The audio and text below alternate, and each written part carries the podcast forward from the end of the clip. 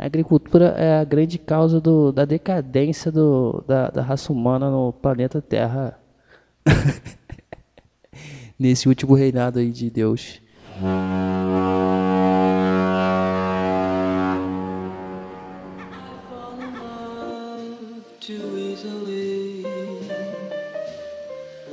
I'd fall in love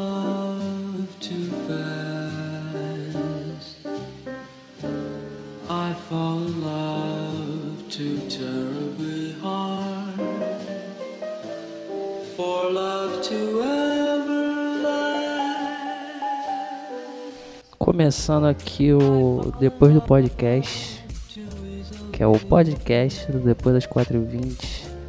Esse que é o segundo episódio ou o primeiro episódio.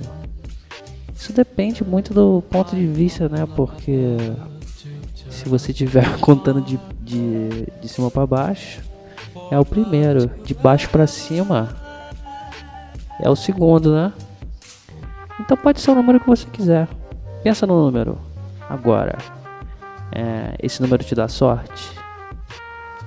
Esse número te traz alguma lembrança boa? Então. Pode ser esse o número.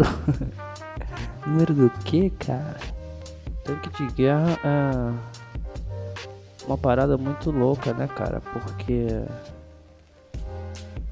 Qual a diferença do tanque e do tanque de guerra? Porque o tanque de casa também se chama tanque. E o tanque de guerra é tipo a versão desse tanque feita pra guerra. Não faz muito sentido, né?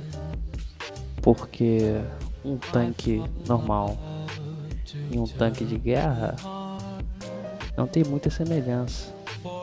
O tanque normal ele lava roupa. O tanque de guerra não dá pra lavar roupa lá dentro. Eu vi aquele filme do Brad Pitt lá com os caras que moram no dentro do tanque e ninguém lava roupa lá dentro. E não tem nem água, né? E o tanque normal, a, a existência dele é, depende basicamente de água. Então são dois tanques bastante diferentes, apesar de terem o nome parecido, né? Então não confundem tanque de lavar roupa com tanque de guerra. Chapado no supermercado é sempre uma grande aventura. Mas sempre que eu tenho a oportunidade de não ir chapado no mercado, eu fico chapado antes e eu vou. Porque eu sou corajoso, cara. E eu tô tipo, tenho que ir no mercado. Eu falo, putz, eu não tô chapado. Isso é bom, porque no mercado chapado é muito ruim. Mas daí eu falo, porra, mas eu vou conseguir, eu quero conseguir fazer esse desafio. Eu vejo o supermercado como um jogo, entendeu? E daí eu fumo e eu vou no mercado. E daí eu me sinto uma gazela no meio de uma savana. E também um leão ao mesmo tempo, cara. Porque eu sinto as pessoas me olhando com aqueles olhos que elas querem me devorar. E parece que elas estão me olhando como se eu fosse a presa. Mas ao mesmo tempo, eu tô olhando para as prateleiras que são as grandes presas do século 21, né? Os seres humanos do futuro que somos nós, que substituímos as lanças para caçar por carteiras gordas e cheias de dinheiro, cara. E porra, o supermercado realmente ele traz toda essa semelhança entre a caça e o, a manutenção da vida e a guerra por si próprio e a busca por reconhecimento. Tudo isso pode acontecer com você num, numa simples ida ao mercado. Então recomendo que você vá no mercado hoje. Você está ajudando a gerar emprego. Você está ajudando. Não sei, cara. Não sei se você está ajudando muito não, na verdade, no mercado. Se não tivesse mercado no mundo todo, não ia ser melhor. Porque a gente só começou a trabalhar porque começou a estocar comida, cara. Porque antes a gente só andava por aí e caçava. E e era isso aí, tá ligado? E cada um por si e comer e andar e subir em árvore. Aí no outro dia tu come de novo. E tu sai andando por aí, cara. Só que daí criaram a agricultura, que é a grande peste. A agricultura é a grande causa do, da decadência do, da, da raça humana no planeta Terra. Nesse último reinado aí de Deus. Porque, porra, a agricultura chegou aí e daí todo mundo ficou parado. Começou a ter casa, porque, porra, estamos plantando aqui, já vamos ficar aqui mesmo. A gente planta, depois colhe, depois come. E que se foda. Aí começou a criar animal em volta da parada. E daí não tinha nada pra fazer, os caras. Sei lá o que, que, que aconteceu para os caras começarem a trabalhar nessa porra, cara. Devia ser muita falta do que fazer. Essa época era bom que era muito fácil de ser inventor, né, cara? Um inventor hoje em dia ele tem que, ele tem que trabalhar muito mais do que um inventor sei lá quantos anos antes de Cristo, tá ligado? Porque, porra, se tu for inventar uma coisa agora, cara, provavelmente que ela já existe. Pensa numa coisa, agora. Eu vou pensar numa garrafa que ela tem uma tampa, mas ela não abre por essa tampa. Ela tem um lacre de latinha de alumínio do lado que você aperta e quebra a garrafa toda. E daí você tem que beber o líquido que veio dentro junto com o caco de vidro. E daí esse é o grande lance da garrafa, né? Mas eu tenho certeza que se eu procurar no Google agora, alguém já inventou isso, cara. Ou para se hidratar, ou por uma tara sexual. Porque as ideias estão aí, cara. Estão, estão pairando no ar.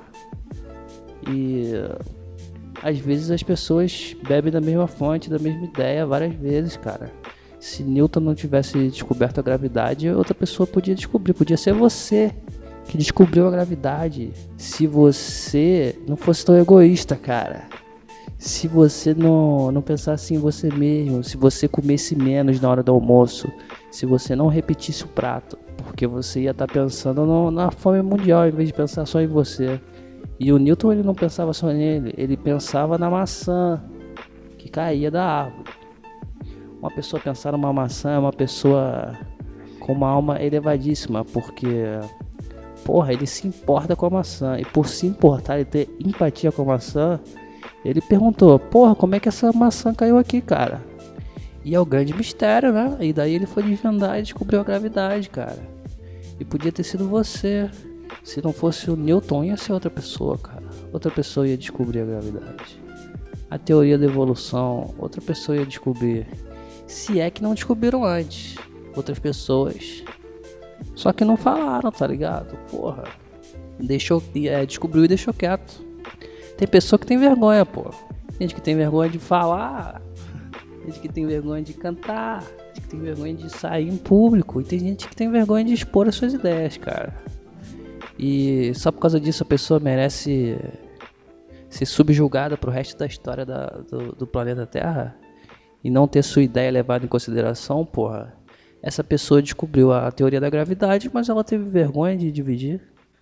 Quer dizer que ela não descobriu primeiro? Se uma árvore cai numa floresta e não tem ninguém para ouvir, ela faz barulho ou ela não faz barulho? Porra, Aí que tá, cara. A gente não pode deixar que essas questões acabem com o desenvolvimento da nossa raça. Porque isso tá virando um grande, demasiado balbúcia. balbúcia é balbúrdia. É balbúrdia que eu queria falar. Balbúrdia. Barbúrdia. Como é que é? Balbúrdia. É, procurando aqui no Google a palavra balbúrdia. Desordem barulhenta, vozearia, algazarra, tumulto. Situação confusa, atrapalhada, complicação. Realmente bal, bal, balbúrdia. Essa palavra aí, né? Também tem uma cidade chamada Balbúrdia que fica em Blumenau. Olha só, cara. E parece ser uma cidade muito bonita. Vou olhar as imagens aqui e vou, vou transparecer o que eu, que eu acho dessa cidade.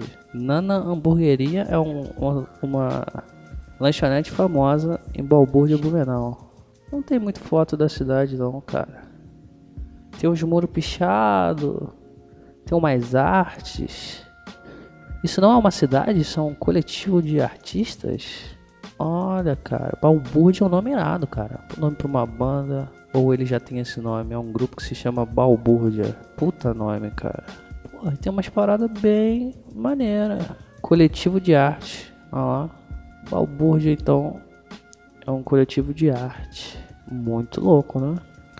É, saiu os candidatos da eleição presidencial brasileira dos Estados Unidos do Brasil de 2018. E realmente não, não tem nenhum deputado aí que.